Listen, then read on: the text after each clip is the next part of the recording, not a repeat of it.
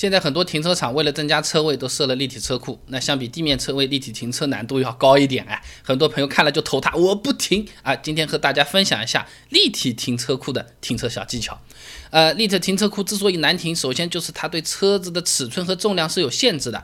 常见的立体车库长四点七米、五米、五点二米这三个标准。如果你开的是中型车或者更小的轿车呢，影响不大。但如果是中大型车，你比如说悍马。普拉多这种就特别需要注意车长和车重的限制了啊。那立体车库呢？另外一个痛点呢，就是车位两边它是凸起的，不是两条线。在地面停车入库的时候，压压线没问题，你调整一下嘛。那这个完全不给机会，吱嘎一下的很难受，搞了不好轮胎还磨破啊。必须非常精准的倒进去才可以。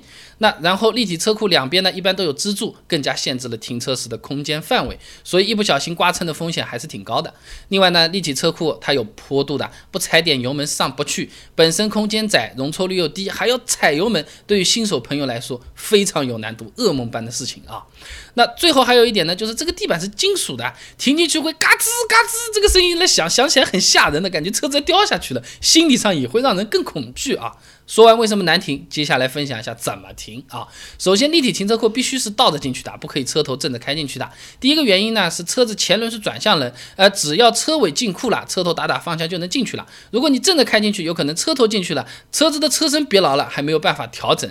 另外一个原因呢是立体车库是有限位器的，它是按照倒进去的车身车位设计的。如果你车头进去，车屁股就会长出来一截啊，车位在上下移动的时候，车屁股有可能就会撞到限位杆或者被电梯夹成。两截啊，那么倒库的方法两种，首先是经典的九十度入库法，车子和右边的车位距离大概一点五米左右，接着往前开。假设你要到第一个车位，你就把后视镜对准第三个车位的右边线。啊，然后呢，向右打死方向盘开始倒车，倒的时候要密切注意后轮和车辆两侧的距离，有误差呢就调整，直到两边距离差不多，车身和车位平行的时候，方向盘回正，慢慢倒入车位。如果遇到坡度要踩油门上去呢，一定要注意油门的力度，慢慢的加上去，啊，上去了之后呢，马上刹一下刹车，啊，避免撞到就可以了啊。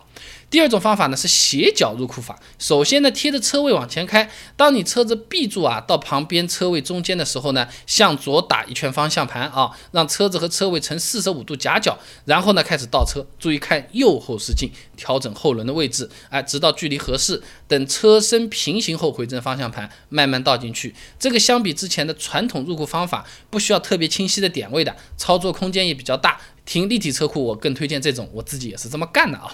那停好了之后，不要马上走人啊。车子如果有天线的，把天线收一下，后视镜呢也要把它折叠起来，这样呢是不光方便我们上下车，车库移动的时候车子也更安全。我也真碰到过有个客户啊，他这个移来移去不知道发生什么，回来反光镜少了个耳朵了啊。然后呢，开门的时候要注意旁边的柱子，立体车库很窄的，开门要是没注意，一用力有可能就是刮蹭了，而且有一层黑黑的很很恶心的那个油啊。最后呢，要从后备箱取东西的话，开后备箱一定要用手扶一下。挡在那边，以免它一下子弹起来撞到车库上方的护板或者是限位杆啊。那么说到停车，除了倒车入库，很多朋友侧方停车也不是很熟练，怎么样才能一把就把侧方停车停好？这种地方求人真的是。挺没面子的，对不对？我自己做个视频，你看着自己就能会。还有呢，就是说，呃，停的时候你这个把车子想要开到马路牙子上面，临时停一下，应个急。有些朋友说嘛，一脚油门上去好了；有的说两个轮子一起上去；有的说一个轮子上去才好。到底哪种好？我给你收了资料了，操作不当，有可能对避震和轮胎都会产生永久性的损伤。视频一步一步的做。自己就能搞定，不求人。关注微信公众号“备胎说车”，直接回复关键词“停车”就可以了。那我这个公众号呢，每天都会给你推送一段汽车使用小干货，文字版、音频版、视频版都有，你可以挑自己喜欢的啊。